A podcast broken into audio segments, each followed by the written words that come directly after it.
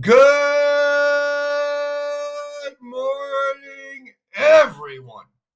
And thank you for listening to the Truly English Podcast by Matthew, Season 3, Episode 62, Temporada 3, Episodio 62. Today is the 24th day of January 2022. Hoy es 24 de enero 2022. And today is Monday. Tomorrow is Tuesday and the day after tomorrow is Wednesday. Today is Monday. Yesterday was Sunday, and the day before yesterday was Saturday.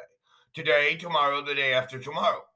Today, yesterday, and the day before yesterday. Please remember this. Today, tomorrow, the day after tomorrow. Today, yesterday, and the day before yesterday. I make. What is the difference between make and do? Make action. Excuse me, make production, do action. I make a pizza. I make dinner. I make problems. Do action.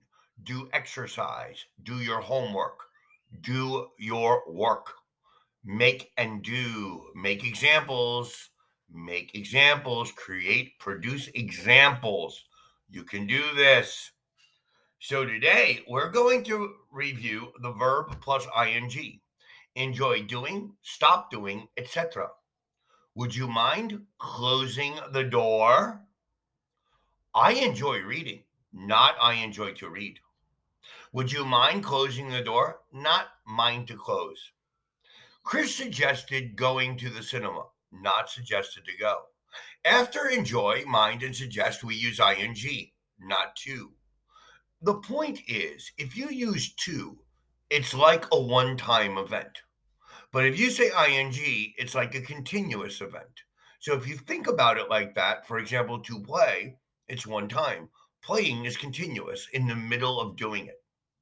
Some more verbs that are followed by ing could be stop, stopping, recommend, recommending, admit, admitting, avoid, avoiding, imagine, imagining, finish, finishing, consider, considering, deny, denying, risk risking, and fancy fancying. Suddenly, everybody stopped talking. There was silence. I'll do the shopping when I finish cleaning the flat.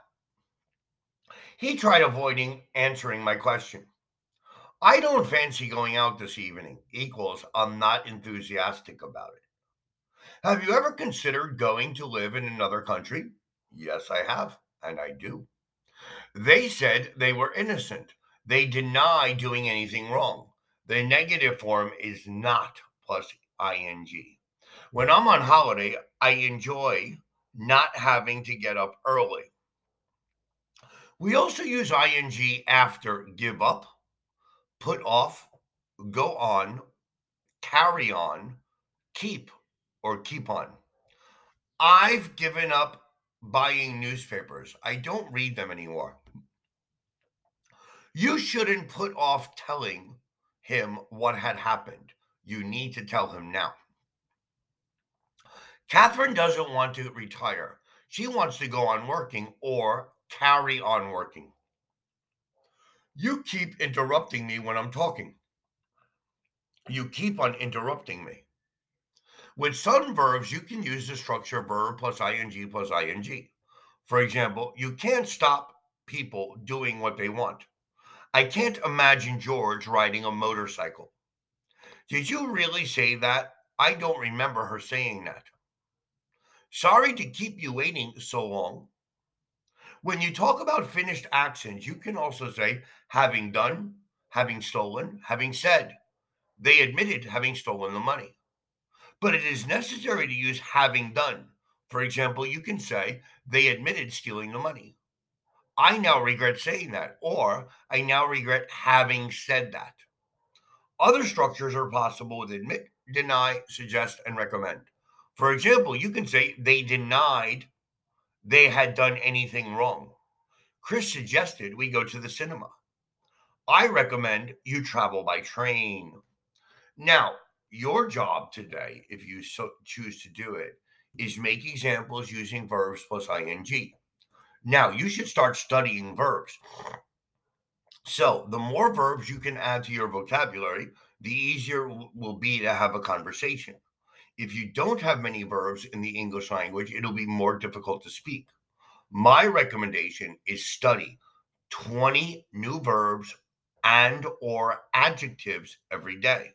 If you can study 20 new verbs and or adjectives any day, every day, you can speak English within 5 months, I promise you. Now remember, if you have any questions or comments, you can send them to info at trulyenglish.com.mx or to our Twitter page, Facebook page, Instagram page, or here in Anchor Podcast by Spotify. You can also visit our website at www.trulyenglish.com.mx and you can download material for free, listen to our podcast directly from our website, or you can send us a message. Today, in about 20 minutes, I am going to get my third vaccination against COVID. So I am not sure if I will have any reactions. If I do have a reaction, I will not produce a podcast for tomorrow.